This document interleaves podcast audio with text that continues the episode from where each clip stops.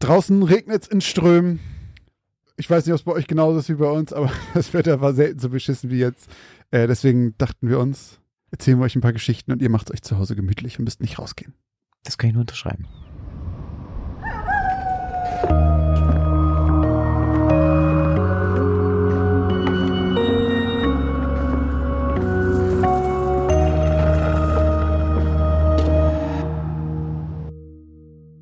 Und damit moin und herzlich willkommen zur 51. Folge von Geschichten aus dem Altbau, dem Grusel-Podcast mit dem X-Faktor, mit mir Christoph Elbruck. Und mit mir Josh Kliemann. Und auch in dieser 51. Folge gibt es wieder zwei unheimliche Geschichten voller schauriger Ereignisse, mysteriöser Vorkommnisse und unerklärbarer Phänomene.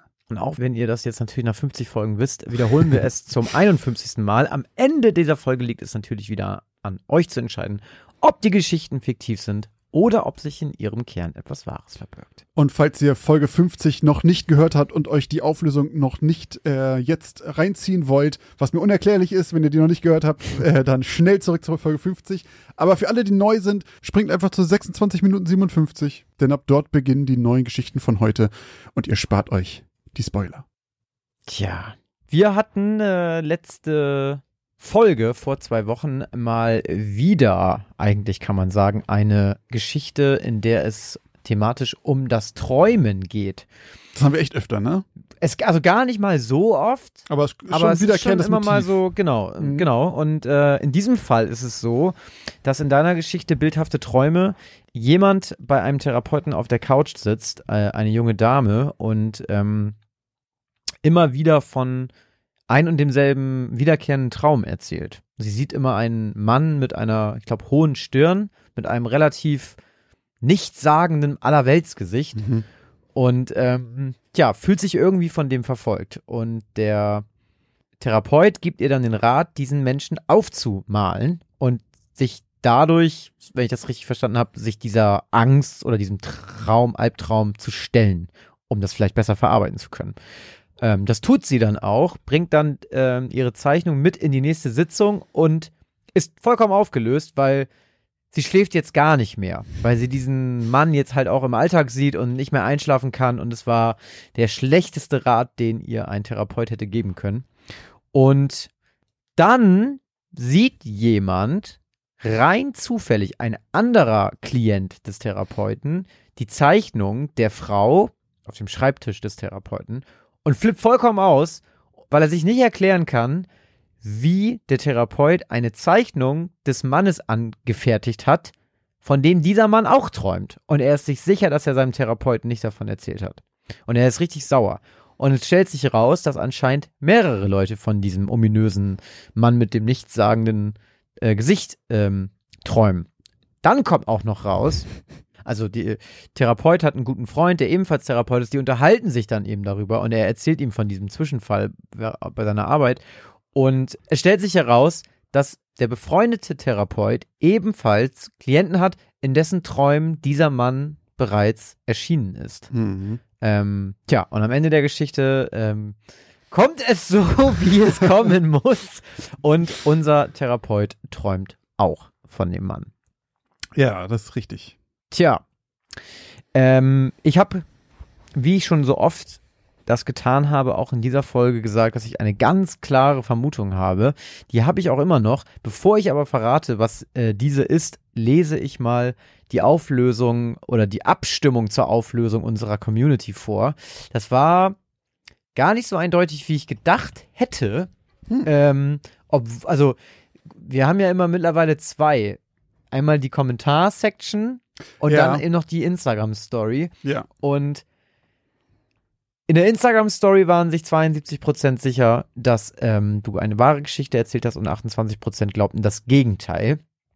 Ich würde jetzt mal behaupten, in der Instagram-Kommentarspalte äh, unter unserem Folgenpost war das, würde ich jetzt mal einfach nur behaupten, ein bisschen eindeutiger. Mhm. Und ich würde sagen, dass noch mehr Leute geglaubt hätten, dass es wahr ist. Ja, ja Und doch. ich schließe mich dem auch an, denn ich habe schon von dieser Geschichte gehört. Ich weiß nicht mehr genau, was das für ein Phänomen ist. Ich glaube, irgendwas war, dass irgendein Bild aufgehängt wurde irgendwo. So eine Art Flugblatt, so eine Art Streich war. Das kann jetzt wieder gefährliches Halbwissen sein. Auf jeden Fall ist das eine wahre Geschichte und es gab wirklich ganz viele Leute, die von diesem ominösen Mann geträumt haben.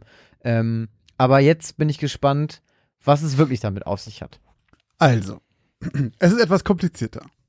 2008 wurde eine Website von Andrea Natella online gestellt, namens thisman.org, auf der das Phantombild eines Mannes mit rundem Gesicht, hoher Stirn und schmalen Lippen und buschigen, fast zusammengewachsenen Augenbrauen gepostet wurde, mit der Unterschrift Ever Dream This Man? Also träumten sie je von diesem Mann. Und darunter stand Information, dass über 2000 Menschen seit 2006 auf der ganzen Welt von ihm geträumt hätten, aus Städten wie Los Angeles, Berlin, Barcelona, Stockholm, Bangkok und so weiter. Ja, ja, ja. Und diese Person auf diesem Phantombild konnte aber nie im echten Leben gefunden werden. So, niemand hat den je echt gesehen. So, aber laut dieser Seite haben da halt über 2000 Menschen von geträumt. Ähm, die Träume waren auch an angeblich sehr unterschiedlich, teilweise romantisch, sexuell, gewalttätig oder der stand einfach nur da und starrt die an die ganze Nacht okay. und sowas.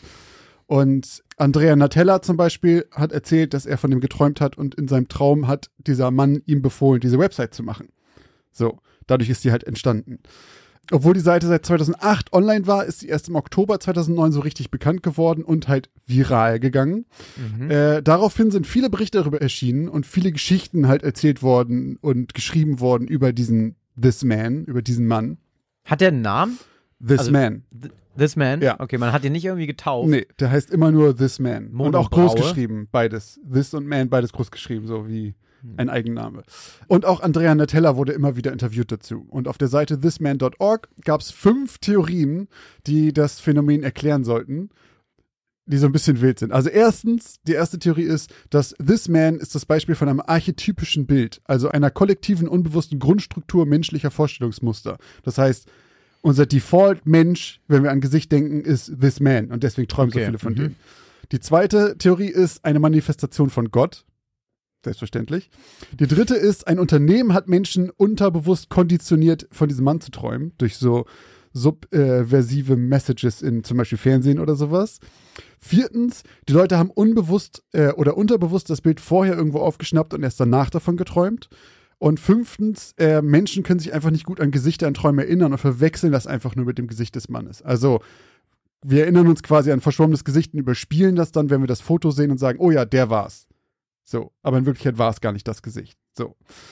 Als dann das Bild und die Website viral ging und super bekannt wurden, wurden aber auch immer mehr Leute ein wenig argwöhnisch, was diesen, diese Geschichte angeht.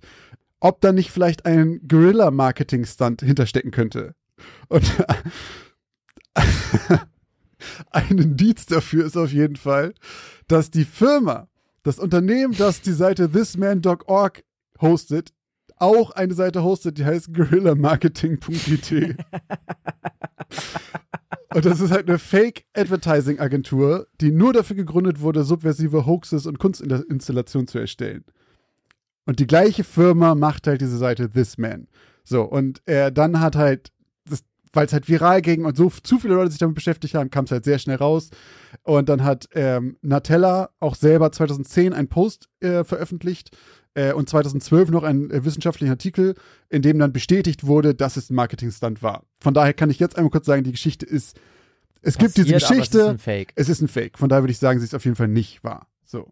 Wie muss ich jetzt einen Euro zahlen? Na, es ist nicht passiert. Es, ich meine, wenn es ein Hoax ist und wir decken den auf quasi, dann musst du einen Euro zahlen. Aber dann ist es ja eine, es ist eine nicht auf deinem Mist gewachsene Geschichte. Das ist ja eine wahre Story. Die ist halt nur naja, aber wenn sie debunked werden kann, dann würde ich sagen, sie ist falsch, oder nicht? Es ist jetzt, ja, ich, aber gemein. Aber es ist jetzt, ob ich jetzt eine Geschichte schreibe von wegen, keine Ahnung, Dracula kam gestern Nacht zu mir und dann sagst, erzählst du die Geschichte und sagst, sie ist wahr. Josh hat sie doch erzählt. Nein. Aber, aber du kannst halt nachverfolgen, also man kann ja beweisen, dass es nicht so war. Ich kann es ja beweisen, dass es nicht stimmt. Weißt du? Ich hätte jetzt gesagt, ja, ich hätte jetzt gesagt, die Geschichte wäre nicht wahr, wenn du dir ausgedacht hast. Alles ausgedacht hast. Wenn du das einfach ausgedacht hast. Ne, dann wäre es ja nur, dann wäre es ja nur von mir. Aber wir hatten ja auch schon Geschichten, zum Beispiel deine, also Geschichte, weil, deine Geschichte, deine Geschichte mit dem, mit der U-Bahn, mit diesem Sekundenschlaf, war ja auch nicht wahr, weil die auf dem Film basiert. Ja. Ja, und meine Geschichte basiert. Aber die war ja dann auch im Film komplett fiktiv. Das, was du erzählst, ist ja real. Das ist ja passiert. Es gab ja eine Agentur. Ja, aber die, die Menschen haben ja nicht davon geträumt, sondern es gab halt Leute, die hat, der hat es gefaked und hat so getan, als hätten Menschen davon geträumt. Das ja, ist ja aber passiert. die Story ist wahr. Also diese ganze Story ist wahr. Das, diese Geschichte von dem Mann, das ist, da- das ist halt nie passiert, weil es jetzt jemand ausgedacht hat. Ja. Aber es ändert ja nichts daran, dass dieser Dass, dass, dass es die Seite gab. Ja, und dann würden ja, dann sind ja quasi 100, also alle, die jetzt wahr gesagt haben und genau das gesagt haben, was ich gesagt habe, liegen jetzt ja alle falsch. Ja, das haben auch ein paar Josh, geschrieben. da weiß ich aber nicht, ob du dir den Zorn unserer Community hier. wir lassen das, wenn die Das Community ist die neue. Strategie hier. Josh, der will nämlich hier alle eure Euros einsacken. Nee, pass auf, Leute, wir machen das so. Wir haben nämlich auch ein paar Nachrichten geschrieben, wo Leute geschrieben haben, von wegen, also sie ist wahr, beziehungsweise sie ist fake, von daher würde ich sagen, sie ist falsch. So, solche, ja, haben wir auch gekriegt als Nachrichten, deswegen würde ich dem würde ich zustimmen. Also da finde ich aber ehrlich gesagt, hast du mich jetzt hier ganz schön ähm, das Ich hab- Messer an den Rücken Ich habe gesteckt. gesagt, das ist etwas schwieriger. ja, ja. Unsere neue Tasse. Wir haben eine Tasse geschenkt gekriegt, äh, eine Adlertasse, wo jetzt der Euro reinkommt. Nochmal vielen Dank an dieser Stelle. Kuss an Marc. Kuss an Marc. Also, damit wurde halt bestätigt, dass diese Seite, dass das Ganze ein Fake war von diesem Andrea Natella, der zu dieser Guerilla-Marketing-Firma gehörte. Was nie bestätigt wurde, war, wofür das ein Marketing-Stunt war. Was überhaupt damit promotet werden sollte. Einige Quellen sagen, es geht um den Film The Strangers von 2008. Wurde nie bestätigt. Ich habe mir mal eine Zusammenfassung davon angeguckt und das hat da geht's, ist ein Film mit Liv Tyler, da geht's um Einbrecher mit Masken, hat für, ergibt für mich keinen Sinn, keine Ahnung, aber was weiß ich, was die vorhatten. 2010 hat Ghost House Pictures die Seite thisman.org gekauft und gesagt, sie drehen einen Film, der darauf basiert. In den zwölf Jahren seitdem ist jetzt nicht so viel passiert, von daher glaube ich, da kommt nichts mehr. Und jetzt ein lustiger Funfact. 2015, also äh, sieben Jahre nachdem die Seite veröffentlicht wurde und fünf Jahre nachdem bestätigt wurde, dass es fake ist, hat das Vice Magazine diese Seite gefunden, komplett für voll genommen und Natella dazu interviewt. Nein. Und nicht wissend, dass das halt schon alles aufgelöst wurde. Und haben Was ihn machen halt die denn für eine Recherche? und haben den halt ganz, ganz ernsthaft dazu befragt. Und Natella hat halt einfach mitgespielt und ganz, ganz ernsthaft darauf geantwortet. Dann hat Weiß das Interview veröffentlicht, wurden geflutet von Nachrichten, die denen gesagt haben, dass sie Idioten sind und dass ein Hoax ist. Und haben am selben Tag einen zweiten Artikel veröffentlicht, in dem sie äh, das erklären und sagen, okay, wir sind drauf reingefallen. Und da steht unter anderem drin, wir bringen eine Story. Es stellt sich heraus als etwas, das 2009 schon entlarvt wurde und mit einmal googeln als Fake identifiziert hätte werden können. Ein paar Leute nennen uns Schwachköpfe und das Redaktionsteam ertrinkt in ihren eigenen Tränen. Wir haben es verkackt. Sehr fand gut. ich, fand ich fair enough so ein bisschen. Ja, sehr gute Stellung. Ja, fand ich, also es ist ein bisschen längerer Text, wo sie auch einfach sagen, okay, wir, das war richtig dumm. Aber das ist aber wirklich richtig dumm. ja, ist auch wirklich richtig dumm. Du hättest es wirklich einmal googeln können. Da steht das von wegen, oh, guck mal, diese Seite, das ist dieser Hoax. Und das haben sie anscheinend nicht gemacht. Irgendwer muss darüber gestolpert sein und gesagt haben, interviewen wir direkt. Irgendwer macht es bald auch mit unserem Podcast und hört sich dann immer die Auflösung nicht an. ja, genau. Ja, ist auf jeden Fall passiert. Ja, also das war's. Äh, die Geschichte ist meines Erachtens nach damit offiziell fake, weil wir wissen, es war ein Hoax. Ähm, Ich bin da noch, ich bin da noch nicht, ich habe da noch nicht meinen Frieden mitgeschlossen. Ihr könnt ja gerne, äh, wir werden auf jeden Fall einen Post veröffentlichen, wo das Bild auf jeden Fall drin sein wird bei Instagram. Und da könnt ihr gerne drunter schreiben, ihr, Bloß, das machen wir nicht. Nachher träumen noch welche von dem. und da könnt ihr drunter schreiben, ob ihr glaubt, ob ihr sagen würdet, äh, die Geschichte ist damit gefaked oder ob ihr sagen würdet, Christoph darf sein Euro Da wieder machen, aus dem Glas rausziehen. da machen wir noch mal eine eigene Story zu. Ja, Das will mach ich schwarz auf weiß in Prozenten haben. Sollst du kriegen. Das sollst du kriegen. Also ja, das war's mit meiner Auflösung. Auf, Auflösung mit Krass. meiner Auflösung. Das wusste ich nicht. Also das habe ich nicht gehört, dass das also das auch also das mit der Seite, das hat dann noch bei mir irgendwie geklingelt, aber dass das alles ein Fake war, das habe ich nicht gewusst. Ich wusste die ganzen Hintergründe auch nicht. Wir haben relativ früh mal irgendwann schon mal einen Link dazu geschickt bekommen, als wir auch, an, also keine Ahnung, innerhalb der ersten acht, neun Folgen, die wir gemacht hatten, da hat irgendwer mal das mal geschickt, als so ein Tipp von wegen, hier guck da mal rein. Und das habe ich jetzt ewig liegen gelassen und dann irgendwann nochmal gesehen und dachte so, hm, ich habe eine Idee, wie, was man daraus machen könnte, Okay. so ein, wie man die Geschichte schreiben könnte und habe das dann mal gemacht und habe dann auch erst gemerkt, wie die Hintergründe dahinter sind beim Recherchieren halt. Wusste ich vorher auch nicht. Geil. Aber wir hatten ja noch eine zweite Geschichte. Ähm, der Märchenonkel Christoph hat uns letztes Mal ja auch noch eine Geschichte erzählt, zusätzlich zu meiner. Und äh, die Der hieß, Ehrenbruder Grimm. der, der Ehrenbruder Grimm. Der dritte verschollene Grimm-Bruder. Und zwar die Mühle am rauschenden Bach. Und in der Mühle am rauschenden Bach ging's, äh, das war so eine Handlung in der Handlung. In der Rahmenhandlung ging es um zwei Leute, die irgendwo wandern sind. Äh, in der Wo im Wolfstal, Wolfsschlucht In der Wolfsschlucht. in der Wolfsschlucht Mhm. unterwegs sind und sowas, und dann an einer alten Mühle vorbeikommen äh, mit einem mittlerweile ausgetrockneten kleinen Bach. Und dann erzählt, nee, dann erzählt er gar nicht die Geschichte, sondern es geht plötzlich einfach nur Jahre, ganz lange vorher. Und dann geht es um die Müller-Familie Hanuschek, die in dieser Mühle wohnt. Vater, Mutter, Tochter, Sohn. Mhm. Ich weiß die Namen von den einzelnen Leuten nicht mehr. Auf jeden Fall äh, ging es denen eigentlich immer ganz gut, aber man merkt dann irgendwann, dass es mehr Schein als Sein und die haben gar nicht so viel Kohle. Der Sohn ähm, hat mich ein bisschen an deinen Opa erinnert, muss ich sagen. Im Sinne von, ah, ja. ähm, hat sehr viel mehr Talente, als er ausleben darf, will eigentlich, ist, ist sehr smart und will eigentlich ganz viel machen, aber sein Vater möchte ihn nicht so richtig lassen. Dann irgendwann geht er aber doch von dann, um, sein, um seines eigenen Glückes Schmied zu werden, wie du so schön gesagt hattest.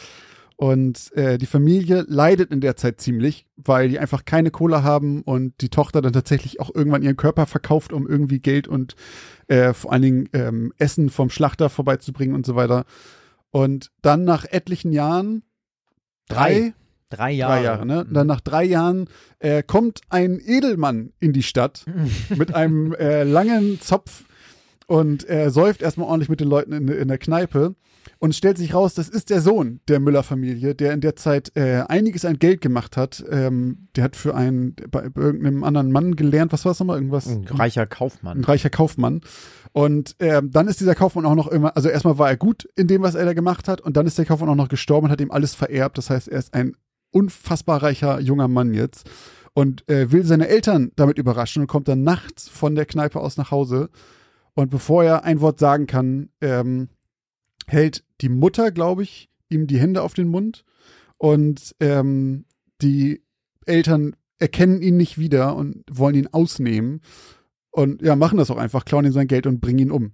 Und ähm, erst am nächsten Tag, als sie dann ihre Schulden bezahlen mit dem Geld, äh, was sie von ihrem Sohn unwissend genommen haben, ähm, erfahren sie dann, dass äh, das überhaupt ihr Sohn war und bringen sich danach beide um. Der Vater erhängt sich über der Brücke und die Mutter fällt, springt unters Rad, glaube ich. Springt in das Mühlenrad, ja. Pff, ey. Ja, und nur die Tochter bleibt allein zurück. Und ähm, bis heute ist diese Schlucht dann irgendwie verflucht, beziehungsweise man hört immer noch nachts an Vollmond den äh, Jungen heulen. In der Mühle. In der Mühle. Ähm, ja, also ich fand, das war, also muss ich ja noch mal einmal ganz kurz sagen, ich fand eine sehr, sehr, sehr, sehr gute Geschichte. Es hat oh, mir ja? sehr gefallen. Ich fand, es war eine richtig geile Märchenatmosphäre. Ich fand auch gerade beim nochmal hören, als sie das dann geschnitten hatten, so ist mir nochmal aufgefallen. Ich fand, es war so richtig, wirklich so eine richtig schöne Märchengeschichte. Hat mir sehr, sehr gut gefallen. Der Stil war richtig schön. Ähm, und das Ende mit diesem Mühlenrad und so weiter, da war ich, ich war richtig drin. Hat mir sehr, wirklich, hat mir wirklich schön, gut gefallen. Schön, voll, das, höre ich gern. Ich finde es aber sehr schwierig, hm. weil das halt wirklich sehr, also ich, es würde mich nicht wundern, wenn das einfach original ein Märchen wäre. So. Ich, ich weiß es wirklich nicht. Also ich bin da sehr 50-50. Ihr habt auf jeden Fall, ihr tendiert eher zu wahr, denn 64% von euch sagen, die Geschichte war wahr und 36% von euch sagen, sie war falsch. Ich, ähm, ah, ich leg mich jetzt einfach fest, ich sag, du hast dir die ausgedacht. Punkt. Hm. Dann kriege ich ausnahmsweise von dir auch mal ein Euro ah. heute. Äh, ist, das, ist das original ein Märchen? Ja, jein. Also ich, ich, ich nehme dich jetzt mal beim Wort hier verhafte oder verhafte dich hier ja. bei dem Wort, dass ich mir das ausgedacht habe. Das habe ich nicht. Es handelt sich um eine Sage um eine Legende. Ja, okay. Um eine Story, die so passiert sein soll. Okay. Äh, also zumindest habe ich das so in dem Kontext gefunden und nicht in dem Kontext eines bekannten Märchens. Mhm. So. Und ich bezahle mal ganz kurz meinen Euro. Ja. Danke. Bitteschön. Äh, und zwar handelt es sich äh, bei der Mühle um die geheimnisvolle Mühle. Und jetzt passt auf, Leute, nicht, dass ich, ich glaube, ich spreche es falsch aus. Dolchki-Mühlen oder Dolchki-Mlyn. Äh, das klingt doch komplett korrekt. In, äh, in Tschechien ist diese äh, Mühle. Okay. Und ähm, diese Mühle ist ebenfalls nur über einen sehr beschwerlichen Wanderweg zu erreichen, äh, sodass man sich auch mittlerweile gefragt hat, warum überhaupt an diesem Ort eine Mühle stand, mhm. wenn man einfach sich vorstellt, dass man irgendwann mal da mit einem Esel und einem Karren fucking tonnenschwere Säcke Mehl ins Dorf hat tragen müssen Stimmt. über so einen komischen Weg, was ein bisschen weird ist.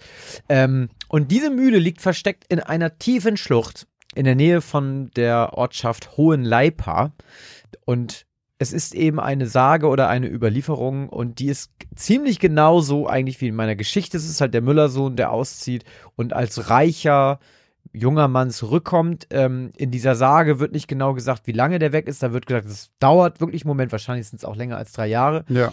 Und der kehrt, bei denen ist es so, der kommt auch am Abend zurück. Also dieses, der Part mit, die Tochter prostituiert sich, die sind mega arm und mhm. so, weil die einen Kredit zurückzahlen müssen. Das ist so ein bisschen noch von mir. Das habe ich jetzt nicht aus dieser Sage gefunden. Ja. Ich wollte damit eigentlich nur verdeutlichen, wie arm die sind und zu was die schon bereit waren. Ja, ja. So, bevor der zurückgekommen ist. So, dass sie nicht einfach aus dem Nichts wen umbringen. Genau, dass die Ja. Mutter halt schon wirklich ihre Tochter irgendwann mehr oder weniger wirklich auf den Strich schickt. Ja. So, ne? Und ähm, genau, und da kommt er eben auch, laut dieser äh, Legende, soll, oder Legende nicht, laut dieser Sage soll er eben auch am Abend vorher schon im Dorfkrug gewesen sein und das da erzählt haben, dass er seine Eltern überraschen will mit der Kohle und kehrt dann eben zu seinen Eltern zurück und lässt es, bei denen ist es nicht, äh, bei denen ist es am Tag.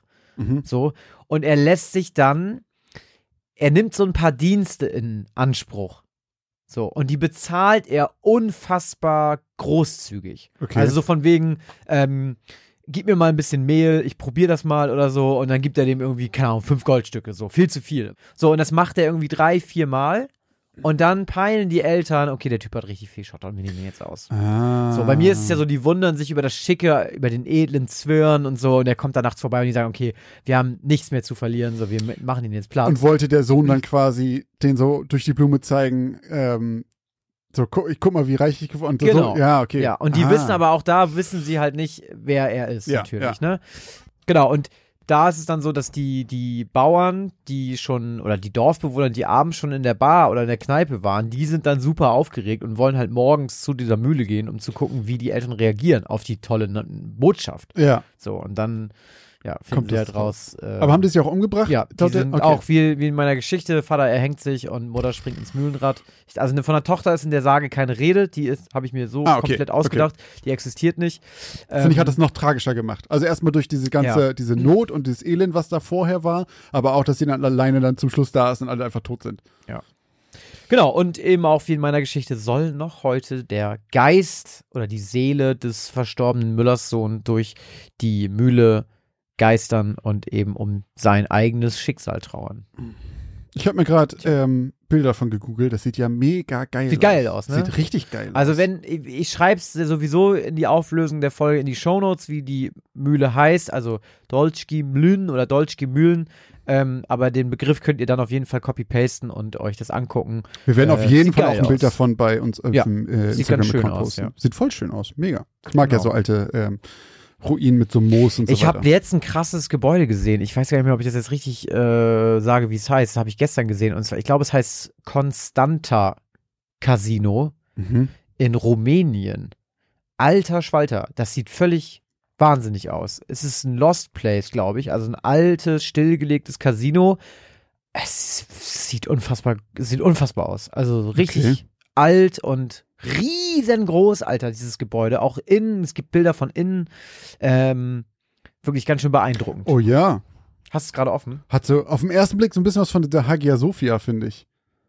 Ja, kenne ich natürlich.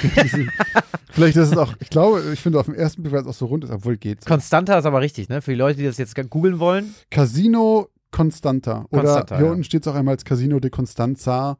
Aber wenn so, ich habe nur noch, ich habe Constanta Casino eingegeben, Ja, du okay, auf jeden genau. Fall. In Rumänien, wenn ihr das googeln wollt, sieht unfassbar geil Boah, aus. krass, guck mal hier von innen. Ja. Geil. Ja. Also, ja, guckt euch das auch auf jeden Fall an.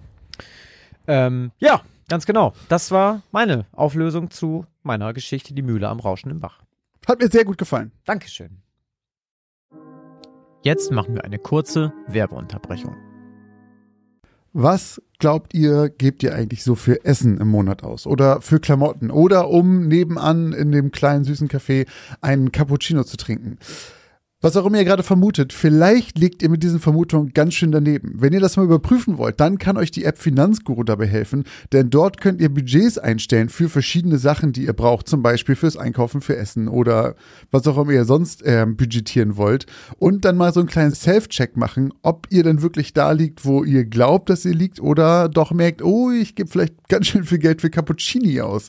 Und in diesem Fall kann euch Finanzguru sehr dabei helfen, einen Überblick über eure Finanzen zu bekommen und diesen Überblick auch zu behalten. Das Beste daran ist, das Ganze ist vollkommen kostenlos. Ihr habt aber die Möglichkeit für 2,99 Euro im Monat Finanzguru Plus zu holen und ein paar Extrafunktionen freizuschalten. Um dieses Geld aber auch noch zu sparen, um zumindest zu gucken vorher, braucht ihr das überhaupt wirklich? Ist das eine von diesen Ausgaben, die euch hilft? Dafür könnt ihr Finanzguru Plus drei Monate komplett kostenlos testen. Dafür müsst ihr einfach nur den Code Altbau benutzen. Der ist 30 Tage lang gültig und damit bekommt ihr drei Monate Finanzguru Plus vollkommen kostenlos. Ganz wichtig jedoch, das gilt nur für Neukunden. Das heißt, wenn ihr schon Kunde da seid, dann seid ihr wahrscheinlich eh glücklich damit und braucht ihn gar nicht. Die Anleitung, wie das funktioniert, könnt ihr ganz einfach hier finden bei uns in den Shownotes. Das haben wir euch wie immer hier verlinkt. Also probiert es jetzt gerne aus und guckt mal, wo ihr bei euren Budgets in Wirklichkeit liegt und ob da nicht für irgendwas viel zu viel Geld flöten geht.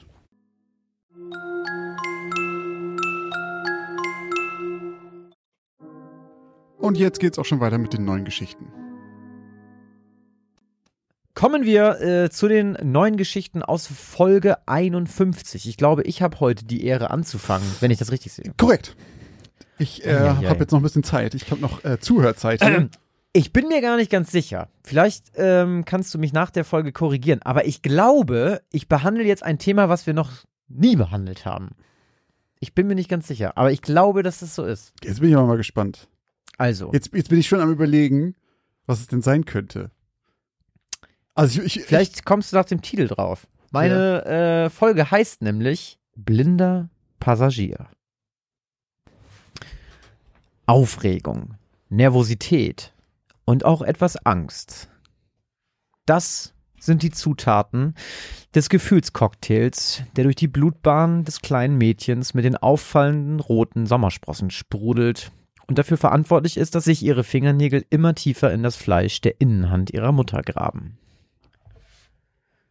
Mit der anderen Hand umklammert das Mädchen einen kleinen gelben Koffer. Mit gerade mal fünf Jahren ist es ihr erster Flug. Aufgeregt trippelt das Mädchen mit kleinen Schritten über das riesige Rollfeld. Der Gestank von Kerosin hängt in der Luft und es herrscht eine unangenehme Lautstärke. Kleine Fahrzeuge, die zahlreiche Anhänger mit Koffern hinter sich herziehen, fahren umher und das Mädchen wünscht sich, auch ein paar dieser Ohrenschone auf ihrem Kopf zu haben, die die vielen Menschen mit den roten Westen tragen. Angespannt klettert das Mädchen jetzt die Gangway hinauf und lugt oben angekommen vorsichtig in das schmale, rundliche Innere der Maschine, der Amazing Airline. Immer noch die Hand ihrer Mutter haltend, lässt sie ihren Blick kreisen, während sie darauf wartet, weitergehen zu können, und entdeckt etwas, was sie für einen kurzen Moment aufheitert, weil es überhaupt nicht hierher passt. Auf der Innenseite der Tür zum Flugzeug klebt ein etwas gelbbräunlich angelaufener Sticker. Er zeigt die bei fast allen Kindern bekannte Minimaus in einem rosa Kleid und einer roten Schleife im Haar. Das Mädchen lächelt und zupft an der Hand ihrer Mutter, um mir den Aufkleber zu zeigen. Ich wette, die Person, die den Aufkleber dort hingeklebt hat, war nicht viel älter als du, Kleines. Du brauchst keine Angst haben. Kurz darauf setzt sich die Schlange aus Menschen vor ihnen in Bewegung und das Mädchen folgt ihrer Mutter durch den engen Flur zu ihrem Sitzplatz. 67 Home Runs? Das ist doch gar nichts. Der erfahrene Pilot und Air Force-Veteran Robin Shepard, sein Co-Pilot Archibald Locke und der Flugingenieur Stan Pace sitzen im Cockpit der C-316 und unterhalten sich über Baseball. Der Flug nach Miami war bisher ziemlich ruhig. Keine Turbulenzen, Luftlöcher oder Gewitterwolken. Alles so, wie es sein soll. Es ist Robin, der während Stans anhaltender Lobesrede über die Siegesserie der Yankees das Aufleuchten einer Kontrolllampe zwischen den Instrumenten bemerkt und ruft Der Kaffeeklatsch ist jetzt vorbei, Leute, auf die Plätze. Wir beginnen den Landeanflug. Die anderen wissen, was zu tun ist. Während Robin den Autopiloten deaktiviert und das Steuerhorn mit beiden Händen umfasst, tippt Archie ein paar Daten in den Bordcomputer und drückt ein paar Knöpfe auf den vor ihm leuchtenden Armaturen. Hey Stan, ruft er dem Flugingenieur zu. War mit dem Bugfahrwerk alles okay vor dem Start? Hat alles tadellos funktioniert. Wieso? Stimmt was nicht? Kann ich nicht genau sagen, aber die Kontrollleuchte leuchtet nicht. Das kann entweder heißen, dass das Fahrwerk klemmt oder dass die Lampe hinüber ist. Tja, da hilft wohl nur der gute alte Christbaum-Test, meint Robin und schaut zu Archie herüber. Gute Idee. Das wird uns zeigen, ob die Lampe hinüber ist. Gemeinsam bereiten die beiden Piloten alles für den sogenannten Christbaum-Test vor, bei dem alle Lampen im Cockpit einmal kurz aufleuchten, um etwaige defekte Kontrollleuchten zu identifizieren. Und siehe da, die Lampe des Bugfahrwerks bleibt dunkel. Gut, die Lampe scheint wirklich nicht ordnungsgemäß zu funktionieren, stellt Archie fest. Aber wir wissen leider immer noch nicht, ob das Fahrwerk ausgefahren und eingerastet ist oder nicht. Ich breche die Landung ab, Archie, sagt Robin plötzlich entschieden. Funkt dem Tower am Boden, dass wir ein kleines Problem mit dem Fahrwerk haben und wir das Ganze kurz analysieren müssen. Die sollen uns vom Boden eben eine Route dafür geben. Verstanden, Robin, antwortet Archie und greift zum Funkgerät. Wenige Minuten später schaut die Flugbegleiterin Kate verwundert aus dem Fenster der C316. Die Abendlichter der Stadt, die eben noch gut zu sehen waren, sind verschwunden und nichts als Schwärze ist zu sehen. Auch ihre Kollegen scheinen dies bemerkt zu haben. Vermutlich blockiert eine andere Maschine noch das Rollfeld, meint Flugbegleiter Hume. Aber dann würden sie doch einfach hier etwas kreisen und wir würden noch immer die Lichter von Miami sehen können. Ich habe eher das Gefühl, dass wir wieder etwas an Höhe gewonnen haben und wir den Luftraum frei machen. Naja, du kannst auf jeden Fall jetzt nicht ins Cockpit gehen, um nachzufragen, meine Liebe. Es wird schon alles in Ordnung sein. Ja, wahrscheinlich hast du recht, Hume, nickt Kate und muss lächeln, als ihr der glänzende Minimaus-Aufkleber auf der Innenseite der Flugzeugtür ins Auge fällt und sie den vollbeladenen Servierwagen in das Passagierabteil der zweiten Klasse schiebt. Richtung Süden, stöhnt Robin Shepard zur gleichen Zeit verärgert, bestätigt die eingegebene Route und Flughöhe vom Boden im Bordcomputer und schaltet wieder um auf Autopilot. Jetzt schicken die uns bei der Dunkelheit mitten ins Gebirge. Beruhig dich, Rob, beruhigt Archie seinen Kollegen. Die Sache mit dem Fahrwerk ist bestimmt gleich erledigt. Und dann können wir wieder absinken und raus aus den Everglades. Apropos Fahrwerk, unterbricht Robin seinen Kollegen Archie und dreht sich mit dem Oberkörper um zu Stan. Stan, geh bitte durch die Bodenklappe runter in den Technikraum und sieh nach, ob du aus dem kleinen Fenster sehen kannst, ob das Fahrwerk richtig ausgefahren und eingerastet ist. Keiner von ihnen bemerkt, dass der Air Force-Veteran beim Umdrehen zu Stan mit dem Ellenbogen leicht das Steuer berührt hat und sich der Autopilot deshalb automatisch abschaltet. Während Robin und Archibald weitere Checks an den Instrumenten vornehmen, klettert der Flugingenieur Stan unterdessen durch die versteckte Klappe im Boden herunter in den Technikraum, um die Lage am Fahrwerk zu bestimmen. Mit klopfendem Herzen bahnt sich der 31-jährige Familienvater und Ehemann seinen Weg zu dem kleinen Fenster, von dem aus man das Fahrwerk gut sehen kann, und atmet auf. Das Fahrwerk ist ausgefahren und ordnungsgemäß eingerastet. Alles so, wie es sein soll. War wohl nur eine kaputte Lampe.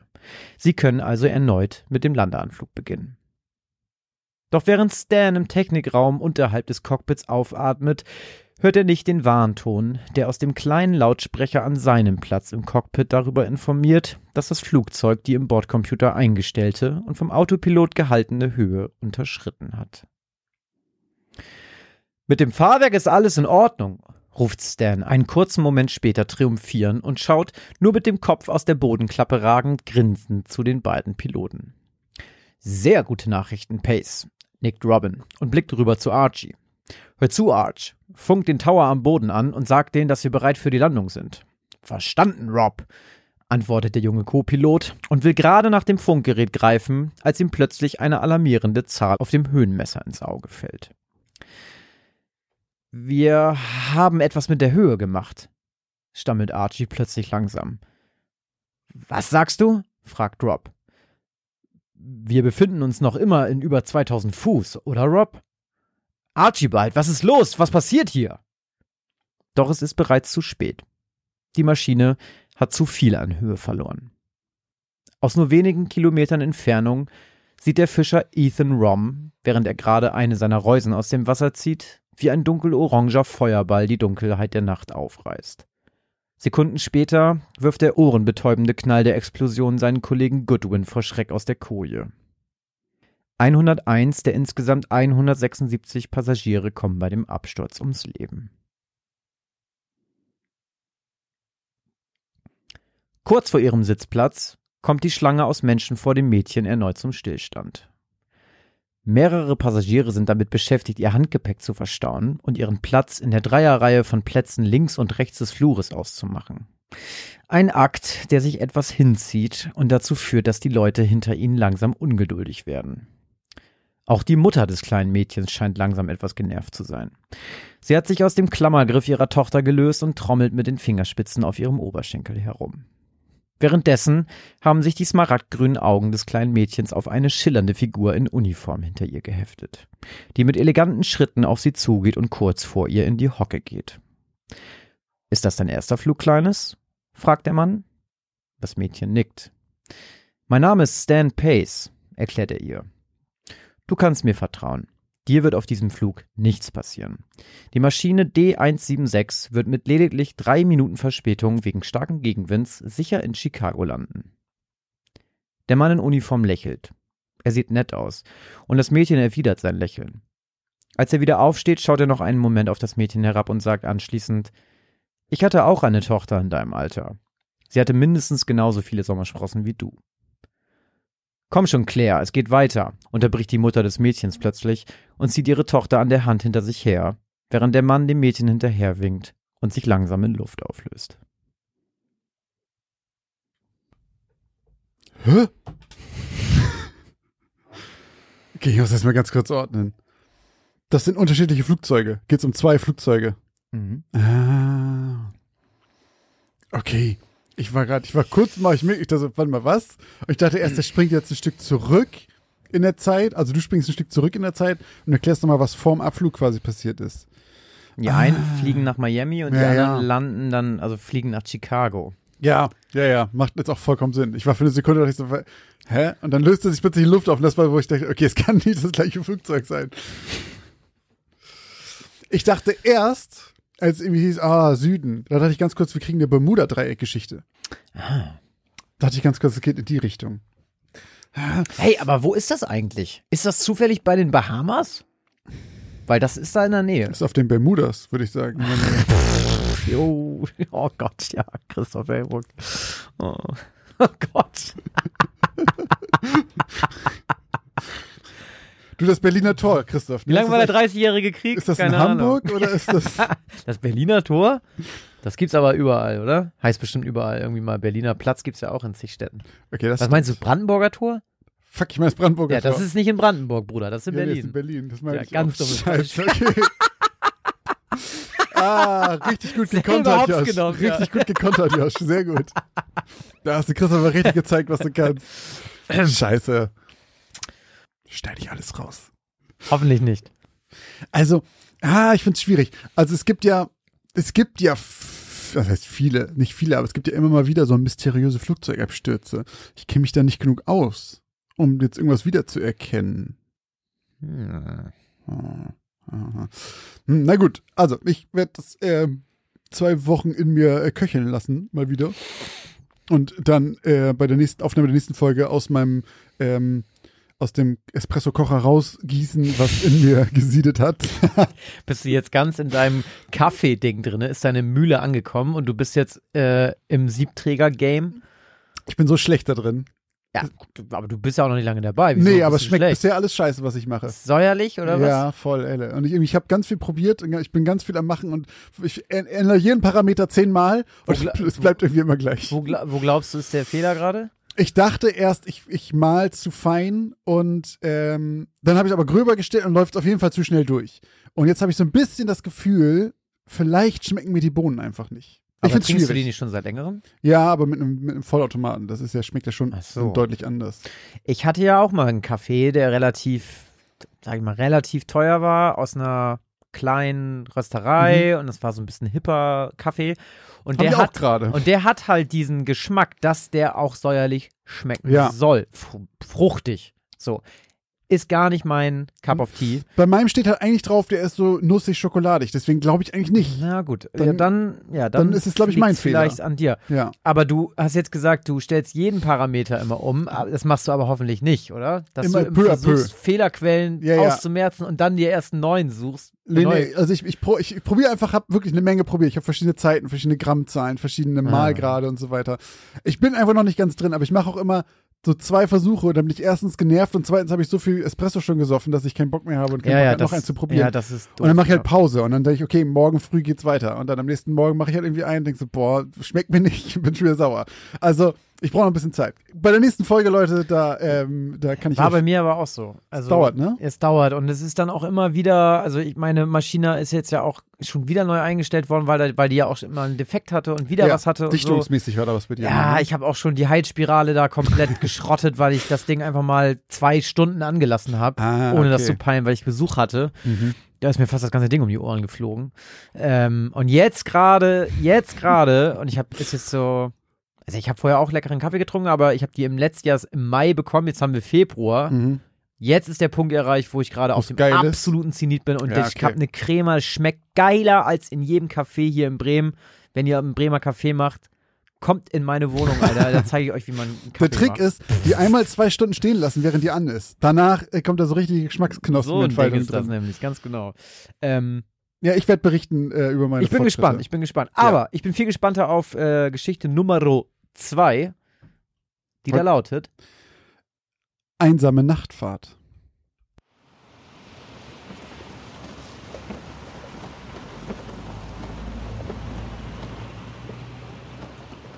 Cheryl konnte sich nicht daran erinnern, wann es zum letzten Mal so stark geregnet hatte. Sturzbäche prasselten vom Himmel und tränkten die Erde, bis sie nicht mehr aufnahmefähig war und sich die dicken Tropfen in immer größer werdenden Pfützen sammelten. Tausende von kleinen Wassernadeln stachen auf das Dach von Cheryls Ford Focus ein und erzeugten das Geräusch von einem nicht enden wollenden Applaus, während ihre Scheibenwischer eifrig im schnellen Takt dazu winkten. Cheryl kniff die Augen zusammen und konzentrierte sich auf die Straßenmarkierungen, die durch das Unwetter beinahe nicht mehr zu erkennen waren. Die in die Jahre gekommenen Scheinwerfer erzeugten lediglich zwei müde gelbe Kegel, die nur noch wenige Meter vor dem Wagen die tiefe Schwärze der Nacht verjagen konnten. Die Bäume am Wegesrand bogen sich gespenstisch, Äste peitschten durch die Luft und obwohl das Laub bereits klitschnass war, war der Wind stark genug, um es in verklumpten Haufen durch die Gegend zu schmeißen. Aus dem Radio kam die meiste Zeit nichts als ein Rauschen, das hin und wieder Anflüge von Melodien erahnen ließ. Doch bevor Cheryl entziffern konnte, was sie hörte, hatte sich schon wieder ein akustisches Schneegestöber über den Kanal gelegt. Die lauwarme Lüftung des Wagens lief auf Anschlag und tat ihr Übriges, um zur Kakophonie der Situation beizutragen. Es war die schlimmste Fahrt ihres Lebens. Wäre sie doch bloß nicht alleine gefahren. So hatte sich Cheryl den Anfang ihrer Semesterferien nun wirklich nicht vorgestellt. Dabei hatte sie sich bis vor ein paar Tagen so auf die Rückfahrt gefreut. Es war ein milder Herbst gewesen und es hatte unüblich wenig geregnet. Cheryl war im Kopf schon die lauschigen vier Stunden Fahrt zu ihren Eltern durchgegangen, vorbei an bernsteinfarbenen Wäldern mit einem Pumpkin Spice Latte im Anschlag und fröhlicher Musik im Radio. Doch dann hatte es angefangen zu regnen und einfach nicht mehr aufgehört. Sie hatte ihre Abfahrt so lange hinausgezögert, wie sie nur konnte, immer in der Hoffnung, dass der Regen doch mal eine Pause einlegen würde, in der sie sicher und entspannt losfahren konnte. Doch das Einzige, was sich verändert hatte, war, dass sowohl die Sonne als auch Wiesen und Felder untergegangen waren. Doch Cheryl konnte nicht länger warten. Ihr Vater hatte morgen Geburtstag und auch wenn er es ihr nicht sagen würde, sie wusste, wie enttäuscht er wäre, wenn sie nicht rechtzeitig erscheinen würde. Und so saß Cheryl also in ihrem kleinen Fort und kämpfte sich durch das widerlichste Wetter, das sie je erlebt hatte. Ihre Augen tränten und versuchten sie zum Blinzeln zu zwingen. Doch Cheryl hatte das Gefühl, im Bruchteil einer Sekunde die Kontrolle über die Situation verlieren zu können, wenn sie nicht ununterbrochen auf das bisschen der Straße schaute, das sie erkennen konnte. Sie wischte sich mit dem Ärmel die Tropfen aus den Augenwinkeln, ohne den Blick vom laubbedeckten Asphalt zu nehmen.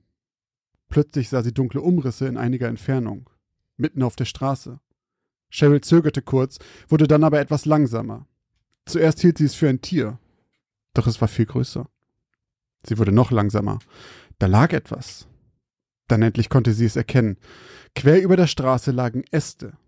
Zu groß, um einfach drüber zu fahren. Doch was nun? Cheryl hielt an. Es gab keinen anderen Weg. Sie würde zig Kilometer zurückfahren müssen, um eine andere Route zu nehmen, die dann auch noch sehr viel länger war. Sie musste einfach hier durch. Es gab nur eine Lösung. Cheryl ließ den Wagen laufen und stieg aus. Mühselig schob sie Ast nach Ast zur Seite, während ihre Jacke sich nach und nach mit Regenwasser vollsog.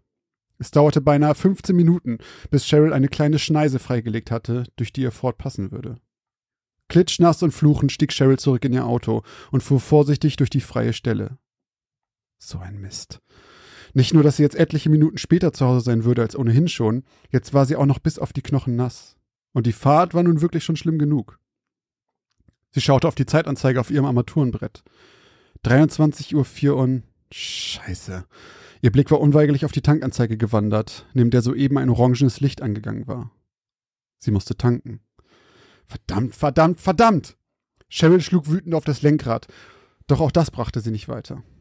Also versuchte sie sich zu beruhigen und konzentrierte sich wieder auf den anstrengenden Pfad vor ihr. Nun hieß es durchzuhalten bis zur nächsten Tankstelle.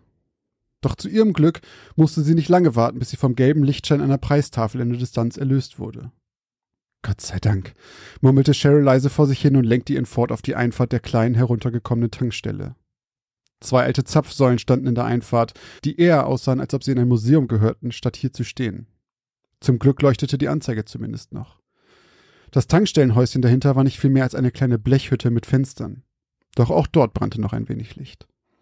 Es sah aus, als hätte sich hier seit den 60ern nicht allzu viel getan.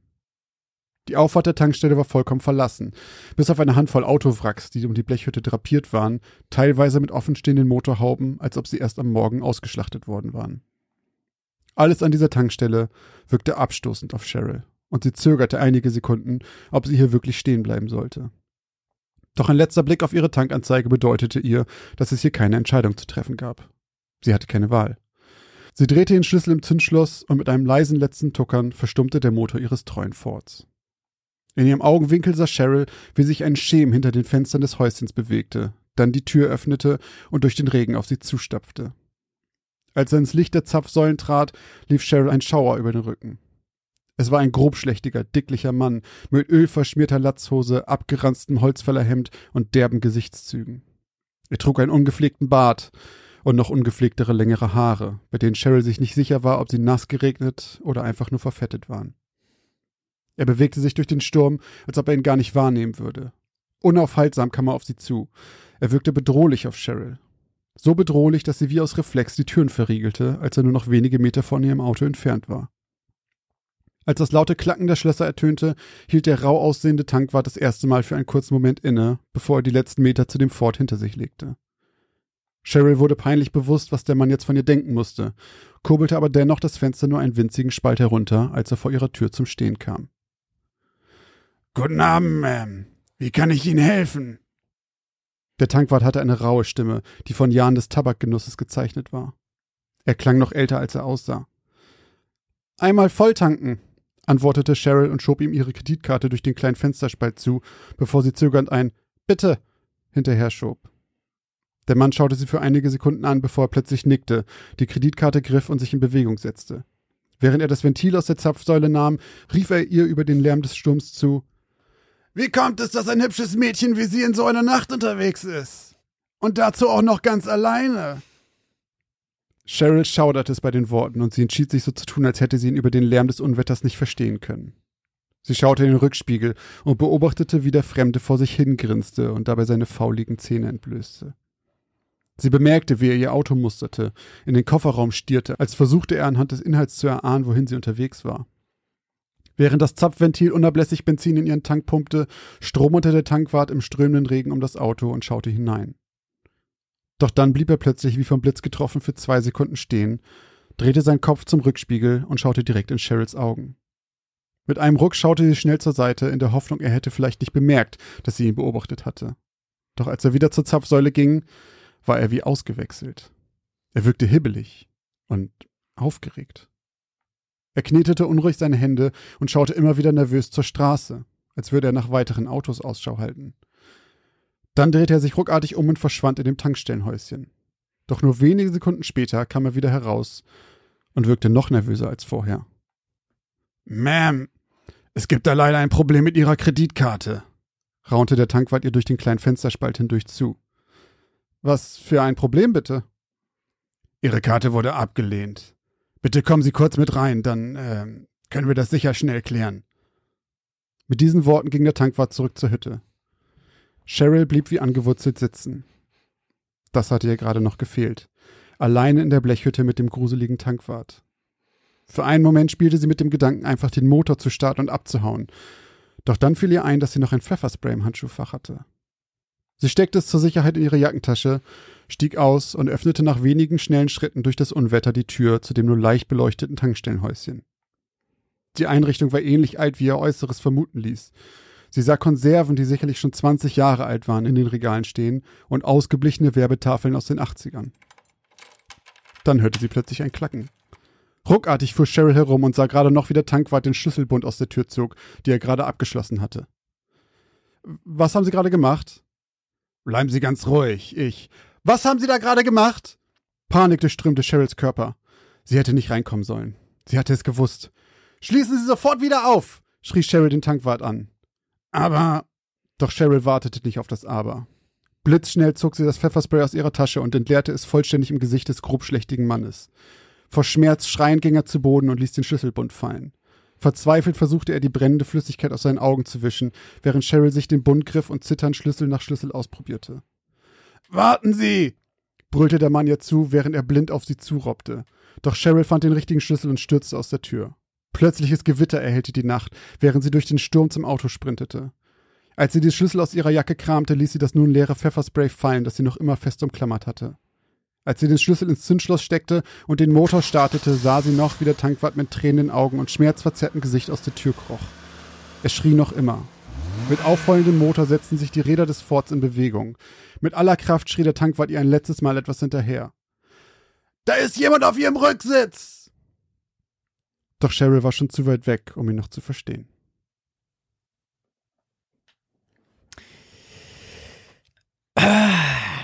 Das ähm, ist mir ziemlich schnell gedämmert. Ja? Ja. Ähm, An welcher Stelle? ähm, als der Typ hibbelig wurde und Ja, also als er ums Auto herumgeht und dann. Ich habe mich so ein bisschen gefragt, warum er hinter ihr abschließt. Also, weil das ist, ist das eine X-Factor-Story? Ja, ne? Der Typ kommt aus der, aus der Kneipe und fährt der geht da anders aus. Da geht die gut aus. Wir wissen jetzt ja nicht, wie es ausgeht. Ich glaube, der Typ kommt aus der Kneipe und fährt hinter und hupt die ganze Zeit. Und die denken irgendwie, das ist so ein Irrer. Aber unabhängig davon, Leute, diese Geschichte ist auf jeden Fall ausgedacht, weil eine Studentin, die voll tanken will, das gibt's auf nicht, ne? keinsten, Alter. Gra die Nicht mal in den USA. kramt in der Tasche. Äh, einmal für 5,40 Dollar, bitte. Tja, okay, also ich weiß nicht den genauen Hintergrund, aber es kommt mir sehr bekannt vor. Ähm, aber es war sehr, sehr, sehr moody am Anfang. Also, dass du da für ein Feuerwerk abgeschossen hast an Wörtern und das war sehr schön. Also es war Ja? sehr gut geschrieben, ja. Ähm. Und du hast, finde ich, einen sehr gut, sehr guten ähm, Tankstellenwart abgegeben. ja, das wäre meine zweite Karriere gewesen. Ich Ja. habe schon die Stimme geübt, einfach nur, falls ich irgendwann mal diesen Job anfange. Äh, aber auch dann auch wirklich so eine Tankstelle mitten im Nichts. Ja, wenn es hier irgendwann nicht so- mehr, keine wir uns die Geschichten ausgehen, machst du den Tanker auf. Ja. Irgendwo Schön. so zwischen Zeven und Bremen oder so. Ist richtig schön, aber mitten im Nichts, wirklich, in so einem Wald. Ja. Wo auch keiner vorbeikommt, außer halt ab und zu mal, wenn Unwetter Nur ein Förster. Ja, genau. Guten Tag, Förster. Sie haben da was hinten auf der Ladefläche. ja, geil. cool, freut mich. Schön. Josh, bei wem dürfen wir uns denn in dieser Folge bedanken? Wir dürfen uns heute wieder bei einigen bedanken. Ich fange einfach mal an mit unseren Fang. Patreons. Und zwar vielen Dank an Anni und vielen Dank an Nadine, dass ihr unseren Patreons gejoint seid. Yes, herzlich willkommen ihr zwei. Äh, vielen Dank auch an Julius, der uns jetzt äh, bei Steady unterstützt. Da freuen wir uns sehr. Auch bei PayPal haben wir wieder ein bisschen äh, Support erhalten. Und zwar einmal vielen Dank an Vivian und schöne Grüße an Fabio. Vielen Dank an Stefanie und äh, auch ganz liebe Grüße sollen wir ausrichten an Lisa. Und dann noch einmal vielen Dank an Margret. Und besonders vielen, vielen Dank an Tobias. Tobias, mein Lieber.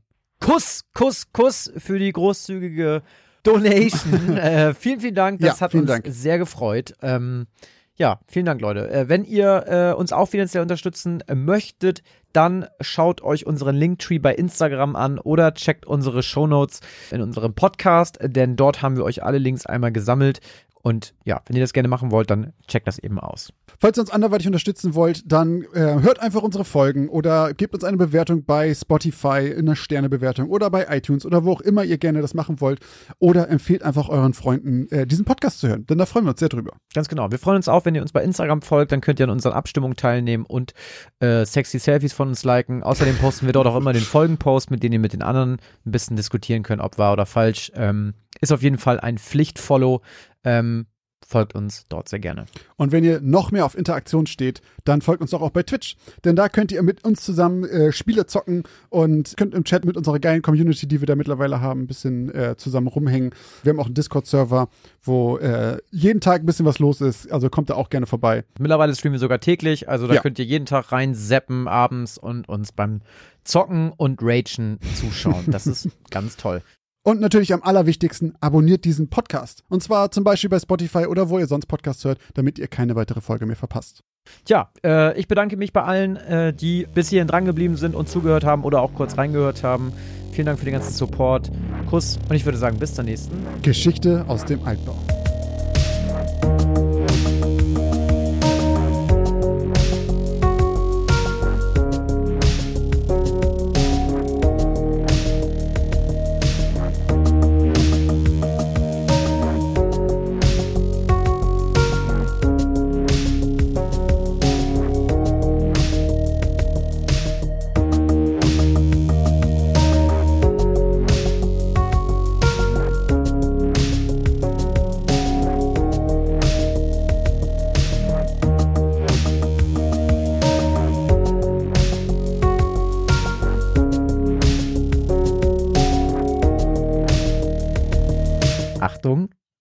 Geiler, richtig geile fiktive Airline aus meiner Feder.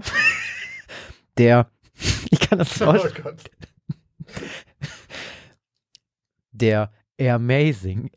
Oh mein Gott. Das ist Fluggesellschaft auf dem Niveau von einem Friseur in Bremen auf jeden Fall. Herr Amazing wäre das dann quasi.